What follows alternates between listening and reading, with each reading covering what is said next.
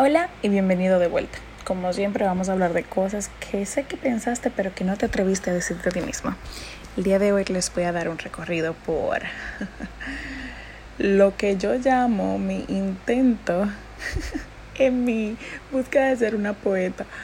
Bueno, yo soy una poeta frustrada y en un momento de mucha desesperación, eh, de esos ataques de ansiedad que nos dan cuando afrontamos situaciones que nos hieren profundamente. Yo aplico la teoría de, de, escribir lo que me está pasando y desahogarme a través de las letras. Eh, y hasta ahora es la única forma en cómo logro superar el momento rápidamente y no dejar que un ataque de ansiedad se convierta en una crisis. Espero que se identifiquen y que compartan esto con quien necesite también desahogarse. Dice así. Y aún duele.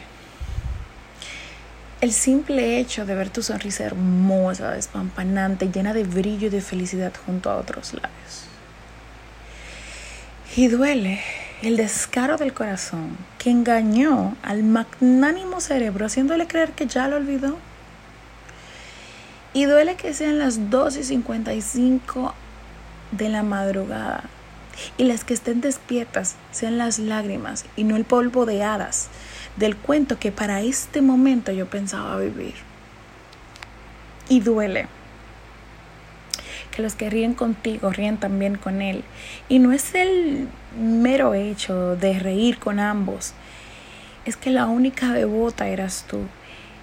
La única que era devota era a la que le fueron infiel.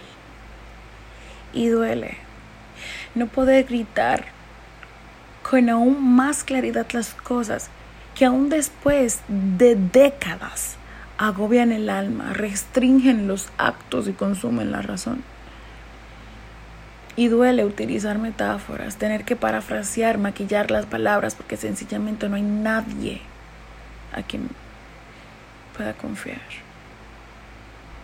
Y duele que te des cuenta que no estás solo, no por no tener a nadie alrededor, estás solo porque no hay nadie a quien le importe tu dolor. Y duele que te fallaras a ti misma tantas veces al creer que habías superado, aprendido y cerrado ese capítulo, que le resulta tan fácil volver de vez en cuando a refrescarte la memoria, a remover esas supuestas cenizas y a tambalear tu estabilidad. Y duele